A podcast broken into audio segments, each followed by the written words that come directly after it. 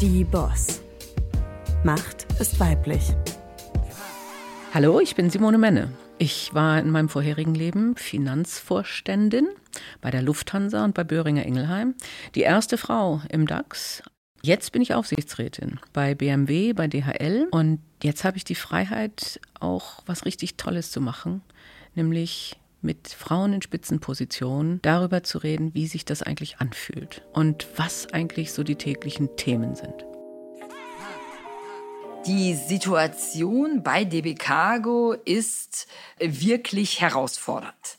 Ne? Und das ist, glaube ich, schon sehr optimistisch ausgedrückt. Warum macht man das? Warum geht man dann in so eine schwierige Herausforderung? Weil du es allen zeigen willst? Ja, also das habe ich mich natürlich auch gefragt. Mhm. In meiner Wahrnehmung gibt's ja, gibt es verschiedene Typen von Managern. Es gibt Manager, die extrem gut äh, darin sind, ein Weiter so zu, zu mhm. orchestrieren.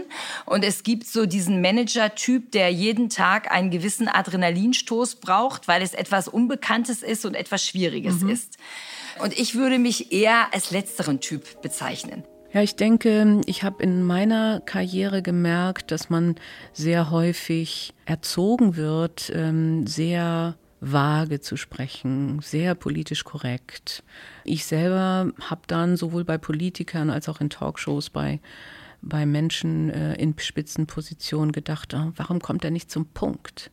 Und ich hoffe, dass äh, wir in den Gesprächen, die ich mit diesen Frauen führen kann, an einigen Stellen zum Punkt kommen und vielleicht ein bisschen deutlicher werden. Ich fand es ganz schwierig in den Schwangerschaften. Nicht körperlich schwierig, mhm. aber die Behandlung im Unternehmen hatte ich das Gefühl, wurdest du ab dem Zeitpunkt behandelt, als wären Teile deines äh, geistigen Denkvermögens abgeschaltet. Ja. Permanent gab es Sprüche so nach dem Motto, also das machen Sie doch lieber nicht. Ne? Also dieser Abendtermin ist doch vielleicht zu viel für mhm. Sie. Ne? Also diese Reise möchten wir Ihnen doch nicht zumuten. Es gab auch Situationen, wo ich während einer Schwangerschaft quasi schon mal prophylaktisch aus dem Organigramm genommen wurde. Irre. Weil man mich ja nicht unter Druck setzen möchte, wiederzukommen.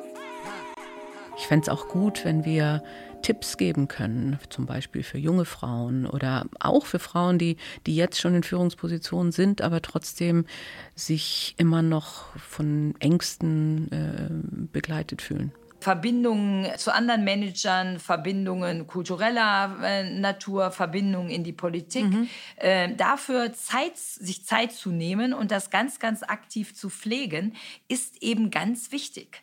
Also das ist ein wirklich guter Punkt, den könnten wir sogar, glaube ich, aus meiner Sicht als zweiten Karrieretipp aufnehmen, weil was ich häufig höre von ähm, Menschen, die Konferenzen veranstalten, ist, dass sie ja durchaus versuchen, gemischte genau. Panels hinzukriegen und sie häufig Absagen von Frauen kriegen, manchmal auch Absagen in letzter Minute und die Frau schickt dann den Stellvertreter, weil sie was Wichtiges zu tun hat.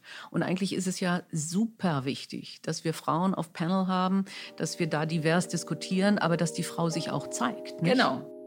Ich war einmal sehr stark auf dem Punkt, das war bei einer Keynote-Speech für starke Frauen, starke Wirtschaft. Da ist äh, der Minister Altmaier in den Saal gekommen von 300 Frauen und ist an allen seinen weiblichen Gästen vorbeigegangen und hat dem ersten Mann, den er gesehen hat, die Hand geschüttelt. Ich glaube, es war nicht bös gemeint, aber da sieht man, wie Stereotypen und wie Rollenbilder in unserer Gesellschaft immer noch wirken.